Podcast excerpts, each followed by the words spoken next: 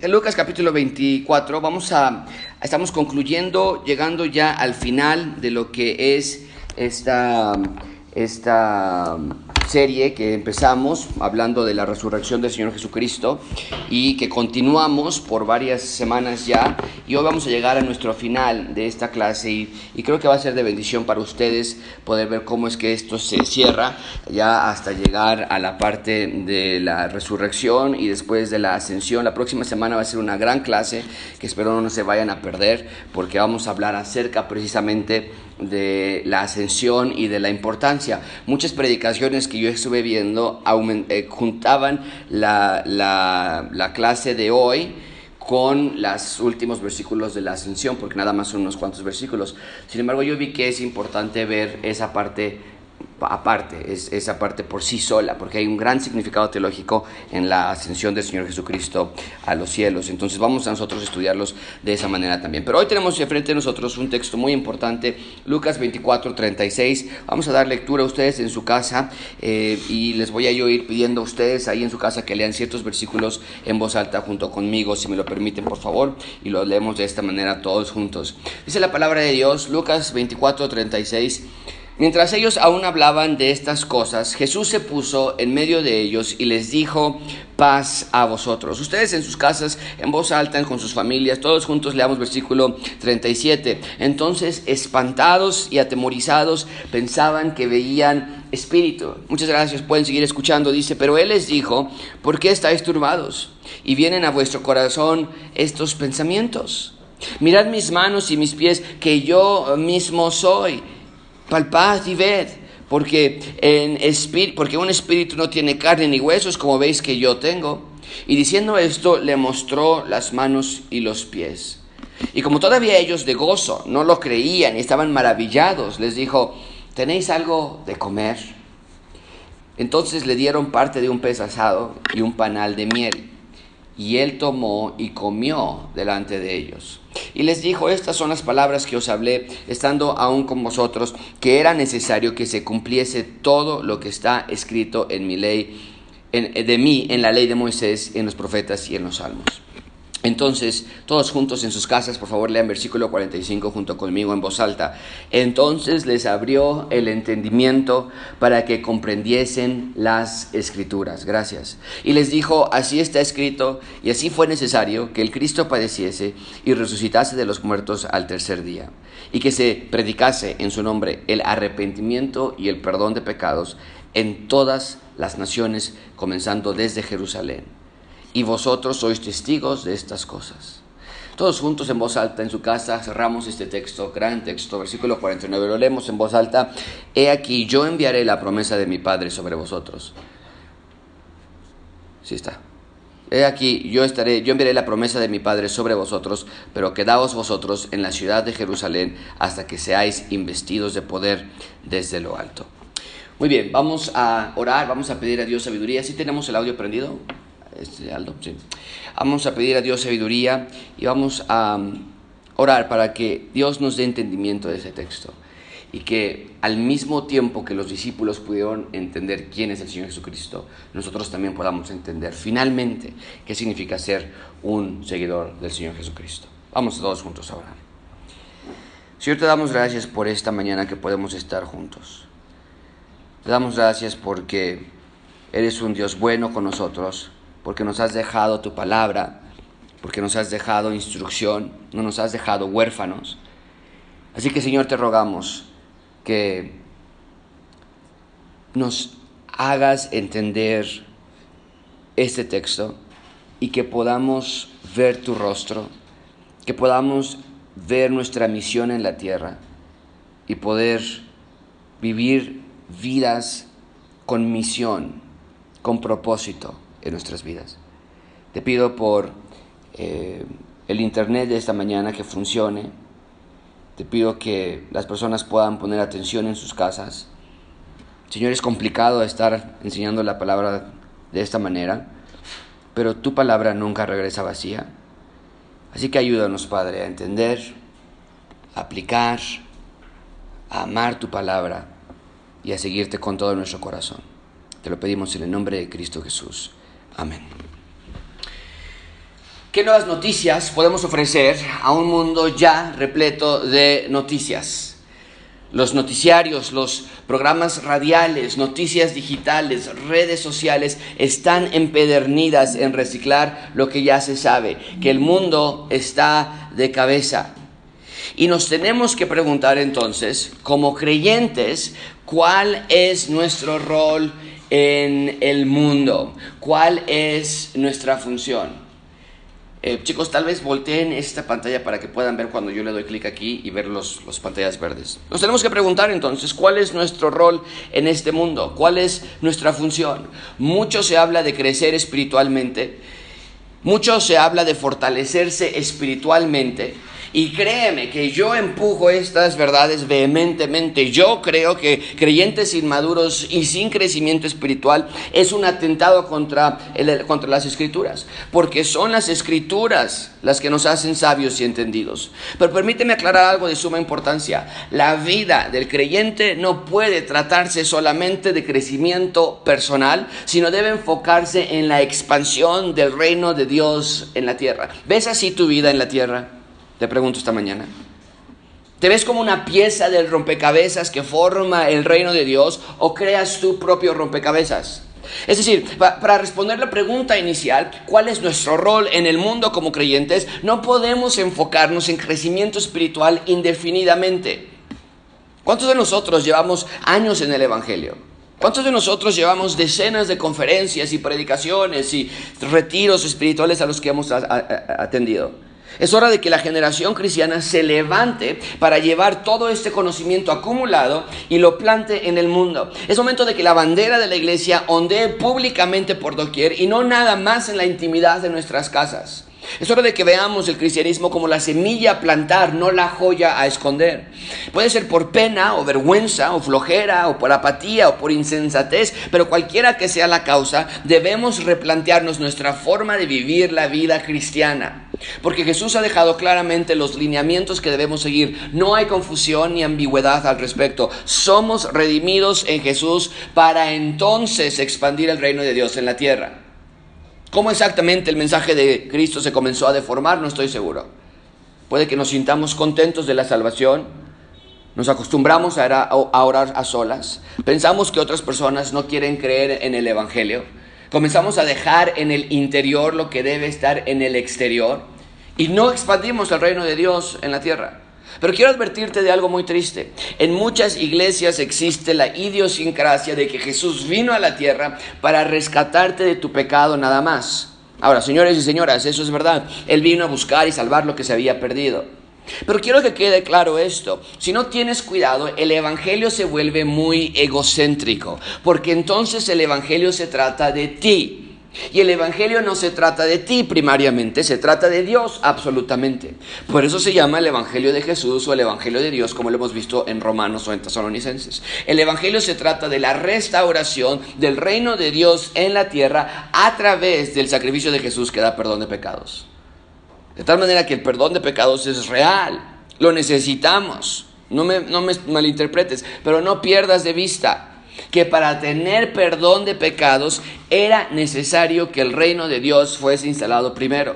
En otras palabras, Jesús no nada más vino a perdonarte tus pecados, vino Jesús a instalar el reino de Dios donde los ciudadanos con pecados perdonados pueden vivir. Permíteme ponerlo de esta manera, lo puse en un cuadro y lo quiero poner en toda la pantalla, ponlo en toda la pantalla y déjalo por un buen ratito. Este cuadro muestra cómo se enseña el Evangelio en muchos lugares.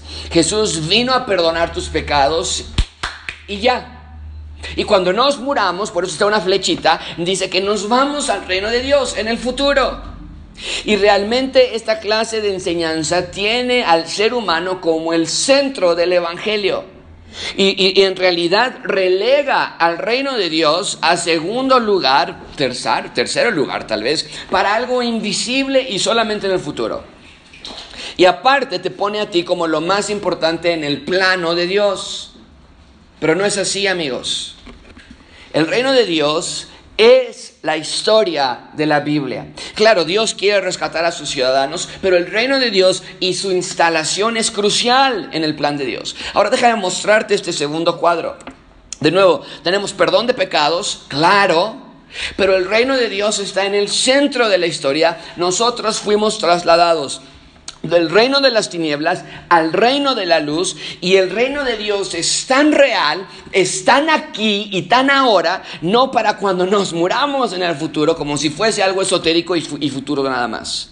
Ya estamos en el reino de Dios y nuestra labor es la de alcanzar a las personas que están fuera para que entren al reino de Dios, para que esas personas, porque esas personas necesitan el rescate de el Evangelio. De hecho, ese es el punto principal de este sermón. Dios quiere que veamos que el reino de Dios llegó en Jesús y ahora necesitamos expandirlo a toda la tierra. Y es exactamente lo que vamos a ver en nuestro texto. Hoy hemos estado estudiando los eventos post-resurrección del Señor Jesucristo. Vimos cómo resucitó al tercer día y cómo encontró una pareja con la que ha estado hablando en las últimas semanas ya. Ya vimos que les habló de las escrituras, ya vimos la semana pasada que sus ojos fueron abiertos cuando él partió el pan, lo bendijo y se los dio para entender el Evangelio. Ellos ya vimos que sus corazones ardían por escuchar la palabra de Dios. Y la semana pasada nos quedamos en que esta pareja, después de que el Señor Jesucristo desapareció de su presencia, esta pareja salió de Maús, donde eran ellos, vivían probablemente, y regresaron a Jerusalén a decirle a los demás discípulos de Jesús que en efecto Jesús había resucitado. Y hoy comenzamos allí. Cleofas y su esposa llegan con los demás discípulos y los encuentran con miedo, confundidos por todo lo que está pasando, pero Jesús va a traer claridad y explicación a todo lo que está aconteciendo. Veremos que en efecto no los dejó solos, sino que los ama y los protege y más aún está por abrir sus ojos espirituales para que al igual que Cleofas y su esposa, los discípulos, el resto de los discípulos también puedan ver y finalmente ver las cosas que no habían visto. Hoy vamos a estudiar tres puntos, la aparición del rey, la iluminación del rey y finalmente veremos la expansión de su reino. Vean conmigo en primer lugar la aparición del rey. La aparición del rey, versículo 36. Dice la palabra de Dios, mientras ellos aún hablaban de estas cosas, Jesús se puso en medio de ellos y les dijo, paz a vosotros. Ahora, muchísima atención con esto que estoy a punto de explicar. Dios interrumpe nuestros momentos más oscuros para alumbrarlos de su luz. Mucha atención con eso. Tal vez lo debía haber puesto en la pantalla. Pero Dios interrumpe nuestros momentos más oscuros para alumbrarlos de su luz. Entonces, la semana pasada nos quedamos con que Cleofas y su esposa iban regresando a Jerusalén, ya de noche, por cierto, para, y que era peligroso regresar de noche, también se los mencioné yo la semana pasada, pero iban regresando ya de noche para decirles a los otros discípulos que Jesús estaba vivo. Pero nos quedamos en que cuando regresaron ya había otros discípulos también hablando de que Jesús había resucitado y decían otros, hey, yo también ya lo vi, ya lo vi resucitar. Bien, pero el punto es ahora que todos están juntos en un mismo lugar, hablando todos acerca de la resurrección de Jesús. Algunos con escepticismo, otros con confusión, cuando de pronto el texto nos dice que Jesús se aparece en medio de ellos y les dice, versículo 36, paz a vosotros. Ahora, este término es un saludo cordial, shalom o eirene en el griego. Pero esto es más que un saludo. En medio de la tristeza que vivían los discípulos, en medio de su profundo dolor por haber perdido a su maestro, en medio de miedo por no saber qué va a pasar con nosotros, decían los discípulos, el Señor Jesucristo se aparece para traer paz. Ya lo había dicho anteriormente, antes de su muerte, escucha lo que dijo el Señor Jesucristo en Juan 16, 33. Estas cosas os he hablado para que en mí tengáis paz. En el mundo tendréis aflicción, pero confiad. Yo he vencido al mundo. Lo que está haciendo Jesús es reinstalar la paz de Dios. Sus seguidores habían perdido toda su fe, se estaban dando por vencidos. Pero en medio de la más terrible tormenta que jamás hayan pasado en sus vidas, Jesús viene a reimplantar la fe que está necesaria para vencer al mundo. Déjame hacer una aplicación aquí. ¿Cómo estás tú?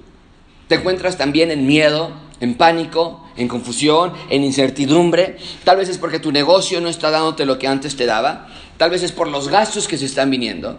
Tal vez porque las cosas en casa no están bien. Pero permíteme decirte esta mañana, ten paz en el mundo. Invariablemente tendrás aflicción, pero confía porque Jesús ha vencido al mundo. Jesús sigue diciéndonos hoy día, paz a vosotros. Así que descansa en Él, deja tus aflicciones, deja tus pesares, tus temores, tus inquietudes, déjaselas en Dios. Haz tu parte, desde luego. Nadie puede descansar en Dios o dejarle nuestras cargas a Él cuando no estás orando o no estás leyendo tu Biblia. Es imposible, así que lee y ora. Habla con Dios y déjale el resto a Dios. Bien, entonces, Jesús llega con sus discípulos y hay una gran confusión al respecto. Vean conmigo versículo 37. Entonces, espantados y atemorizados, pensaban que veían espíritu. No es la primera vez que algo así sucede. Cuando Jesús caminó sobre el mar, los discípulos pensaron que era un fantasma. Pero aquí piensan que es un espíritu. ¿Qué quiere decir esto? No es lo mismo que, que fantasma. En otras palabras, ellos pensaron que era el espíritu de Jesús. Porque en sus mentes nadie puede resucitar de los muertos. Los muertos no regresan de la muerte, los cuerpos se quedan sepultados. Pero Jesús era diferente a cualquier humano que ha muerto. Jesús es el Adán de la creación. Jesús trajo una nueva raza de los ciudadanos del reino de Dios. Y todos los que estamos en Jesús ahora tenemos vida y un día tendremos un cuerpo como el de Jesús aquí en este texto. Y entonces al ver que había duda en sus corazones, Jesús les hace una pregunta. Vean conmigo versículo 38. Él les dijo, ¿por qué estáis turbados?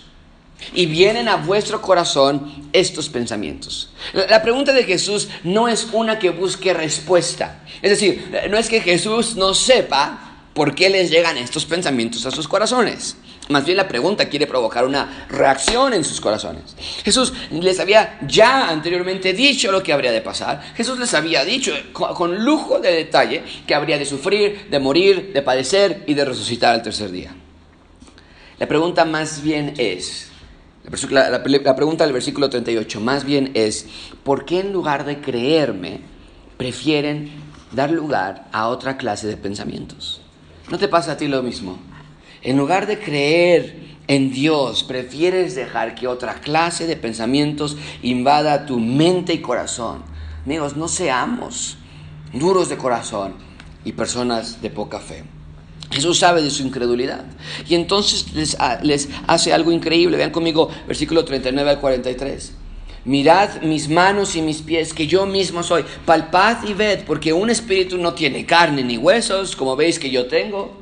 Y diciendo esto, les mostró las manos y los pies. Y como todavía ellos de gozo no lo creían y estaban maravillados, les dijo, ¿tenéis aquí algo de comer? Entonces le dieron parte de un pez asado y un panal de miel, y él lo tomó y comió delante de ellos. El Señor Jesús entonces les demuestra que tiene un cuerpo real, es un cuerpo físico, no es un ente, aún tiene las marcas de su sufrimiento, aún puede, ser, aún puede comer, aún puede ser palpado. Y Jesús nos está demostrando aquí, mucha atención con esto, este texto está aquí, porque nos está demostrando cómo va a ser nuestro cuerpo cuando tú y yo y todos los ciudadanos del reino resuciten. No vamos a ser ángeles, no vamos a andar volando, no, no, vamos a ser entes espirituales, sino que tendremos un cuerpo como el de Adán y Eva, pero perfecto. Un cuerpo como el segundo Adán, Jesús. Y vamos a poder caminar y comer y reír y hablar y recordar cosas del pasado. Porque vendrá de esto algo viejo, va a salir algo nuevo. Bien, ahí tenemos entonces la aparición del rey, en medio de soledad, Jesús viene a darles compañía, les viene a dar salvación, les viene a dar vida. Pero ellos aún están maravillados, están perplejos, están boquiabiertos de lo que está sucediendo y entonces Jesús les tiene que ayudar a entender. Vean conmigo en segundo lugar la iluminación del rey. La iluminación del rey. Versículo 44. Y les dijo, estas son las palabras que os hablé estando aún con vosotros que era necesario que se cumpliese todo lo que está escrito de mí en la ley de Moisés y en los profetas y en los salmos. La semana pasada vimos que Jesús abrió las escrituras con Cleofas, con su esposa, cuando iban caminando hacia Emaús, pero ahora ya con todos los discípulos reunidos en un mismo lugar, Jesús les recuerda lo que ya antes había hablado anteriormente y ahora era necesario que recordaran lo que había hablado el Señor Jesucristo y que lo creyeran. Y la semana pasada pasé un buen tiempo mostrándote el poder de las escrituras, cómo es que cada pasaje de una forma u otra apunta hacia la necesidad de un Salvador, hacia la promesa de una redención de Dios y hacia la realidad del reino de Dios en la tierra. Y es lo que vuelve a hacer aquí con el resto de sus seguidores.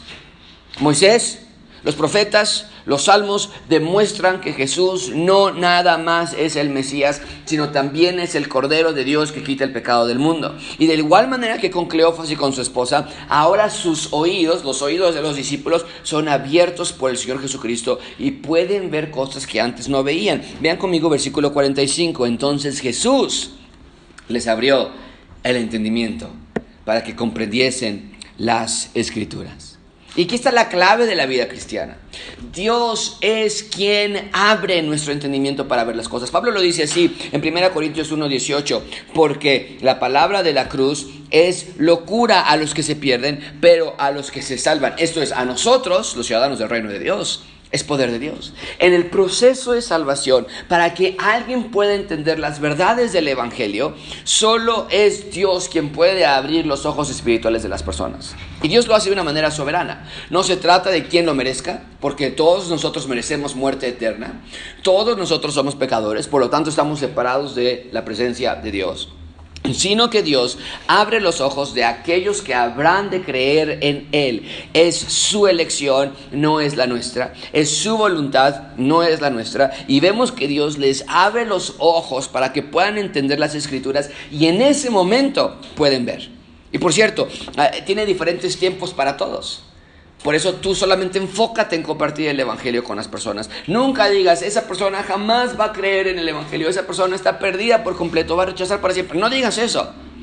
Cuéntales tu historia personal. Planta la semilla del Evangelio. Cuéntales de cómo Dios transformó tu vida y deja que Dios en su momento abra los ojos de las personas para que ellos también puedan ver las maravillas de la palabra de Dios, si así Dios lo ha dispuesto. Bien, una vez que sus ojos son abiertos, ahora Jesús tiene una nueva tarea para ellos.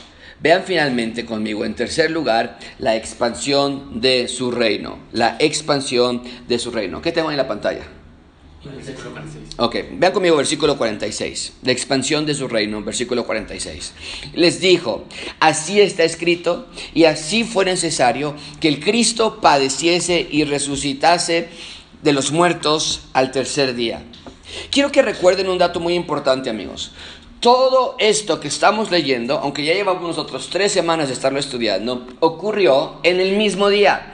Jesús resucitó muy temprano de esa mañana, el primer día de la semana, el domingo. Ese mismo día Jesús apareció a las mujeres. Ese mismo día las mujeres regresaron para dar aviso a los discípulos que Jesús había resucitado. Ese mismo día Pedro y Juan regresaron a la tumba para ver si Jesús estaba, estaba en el cuerpo estaba allí y encontraron la tumba vacía. Ese mismo día Cleofas y su esposa Iban caminando hacia Maús cuando Jesús se les apareció en su camino y les abrió las escrituras para que puedan ver. Ese mismo día, ya tarde, ya noche, Cleofas regresó con su esposa de su casa a Jerusalén para decir a los discípulos que era cierto que había resucitado. Cuando llegan ya estaban las discusiones acerca de que sí es cierto, ya vimos a Jesús resucitado y Jesús se apareció entre ellos. Todo eso ocurre en ese mismo día. Y Jesús vuelve a abrirle las escrituras a todos. Y les dice, era necesario para instalar el reino de Dios en la tierra, era necesario para traer el cielo a la tierra en un mismo lugar de nuevo, era necesario para crear un nuevo punto de reunión entre Dios y los hombres, era necesario para ofrecer vida eterna y perdón de pecados, era necesario que yo sufriera, que yo muriera y que yo resucitara. Solo de esa forma la guerra podía ser ganada. Satanás no tiene victoria la muerte no nos afecta más, el pecado ya no nos esclaviza, el reino de las tinieblas es sobrevencido por el reino de Dios.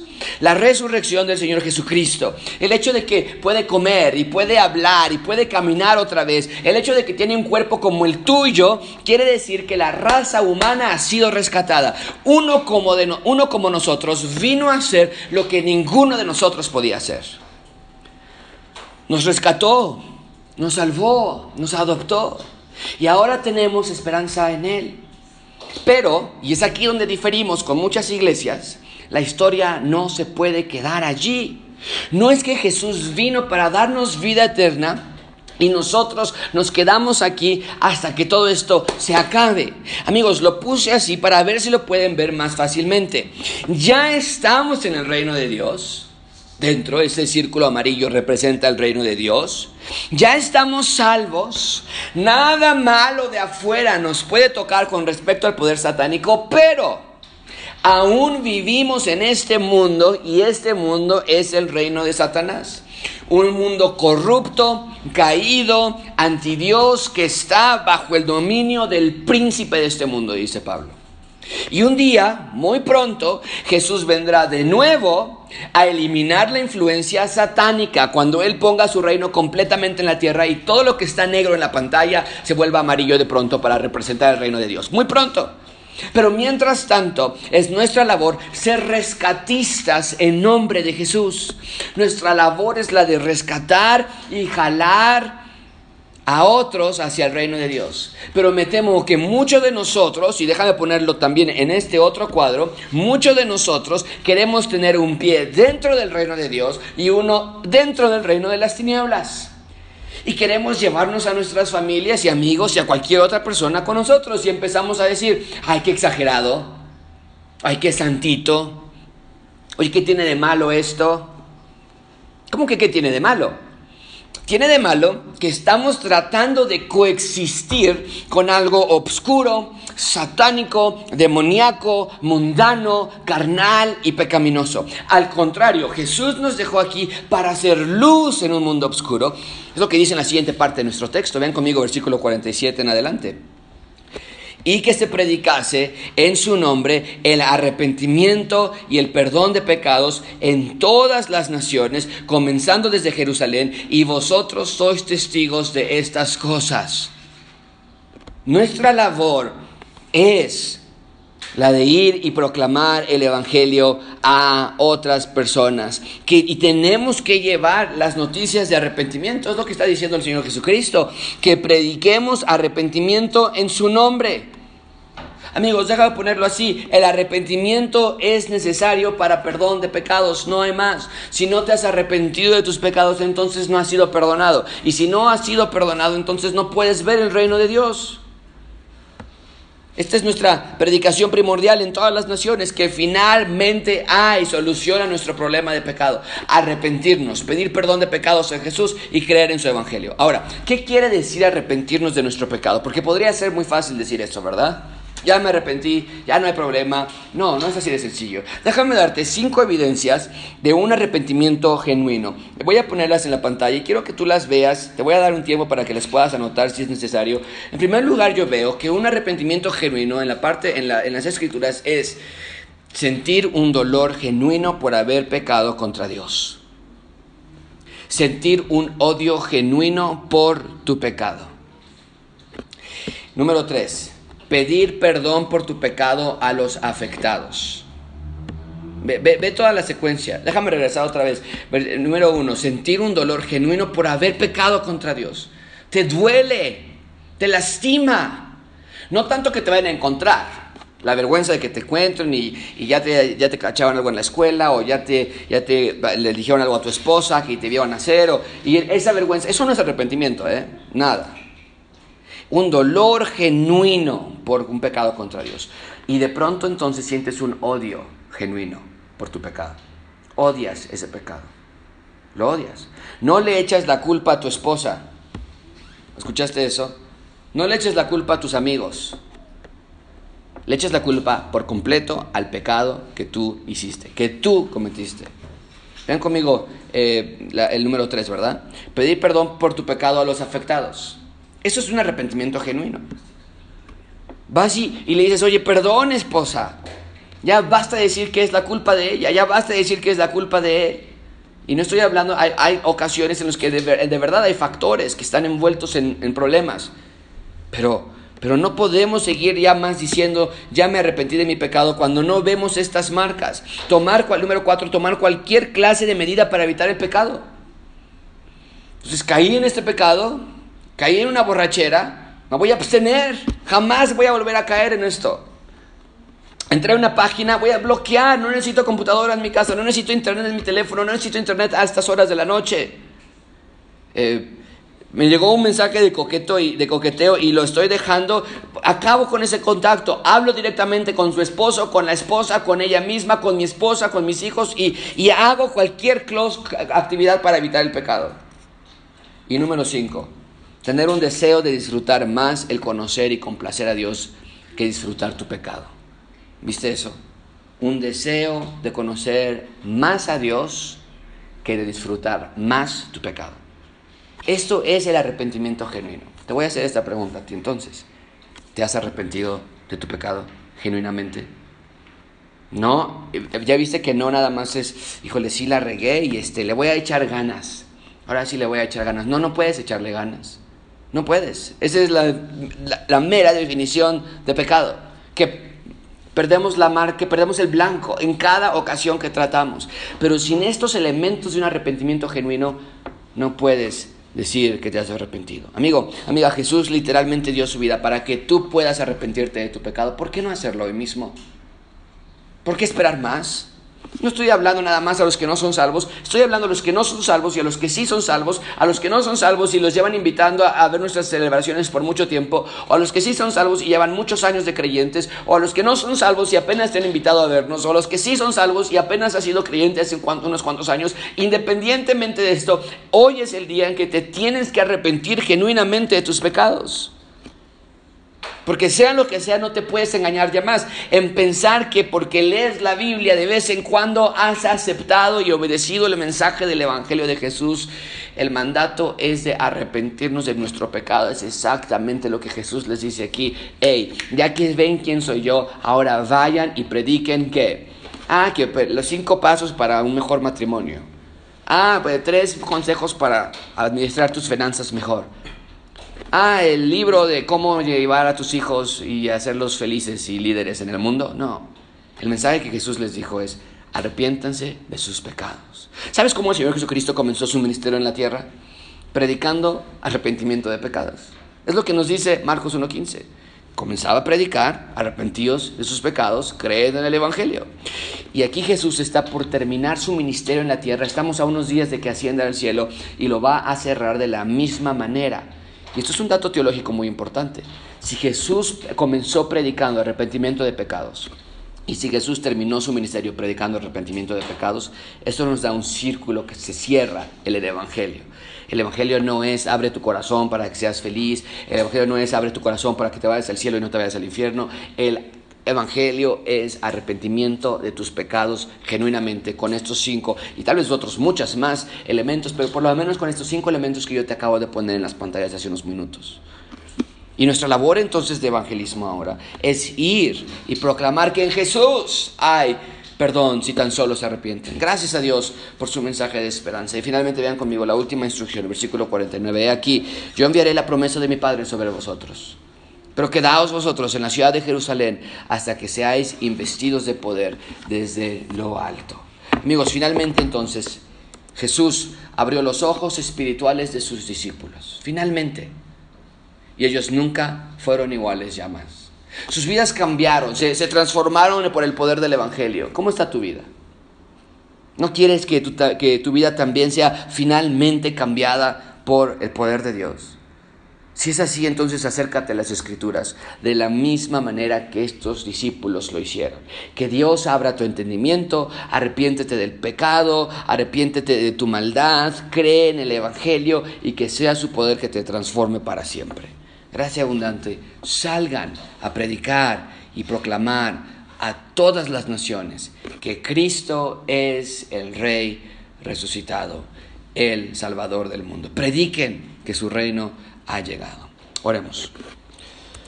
Señor, te damos gracias por este día, te damos gracias por tu amor y tu cuidado en nuestras vidas.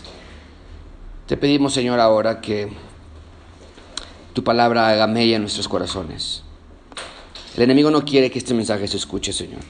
Pone trabas en días normales y en días anormales como los que estamos viviendo. Pero el mensaje se va a transmitir el mensaje se va a dar. Yo te quiero pedir, Señor, que sea tu evangelio el que dé vida, que transforme, Señor. Yo te ruego por las personas que están aquí, escuchándonos en sus casas, que finalmente también puedan decidir que un pie en el mundo y un pie en el reino de Dios no es factible, no es real. Que los esposos puedan ver, que las mujeres puedan ver, que las esposas puedan ver, que los hijos, adolescentes, hijos adultos, padres solteros, madres solteras, divorciados, con matrimonios estables o con matrimonios inestables, que todos podamos finalmente ver que el reino de Dios ha llegado y que es nuestra labor vivir vidas santas. Y todo lo demás tú lo vas a ir arreglando, tú lo vas a ir acomodando de acuerdo a tu perfecta voluntad. Pero basta ya el tiempo de apatía espiritual. Señor, estos discípulos fueron presentados con las escrituras. Es hora de que nosotros también seamos presentados con las escrituras. Pero nuestros ojos no quieren ver. Nuestro corazón no tiene apetito por las cosas de Dios. Ayúdanos, Señor, a desarrollar un espíritu de hambre. Porque bienaventurado es el que tiene hambre y sed de justicia. Porque ellos, solamente ellos, serán satisfechos. En nombre de Jesús te pedimos estas cosas. Amén.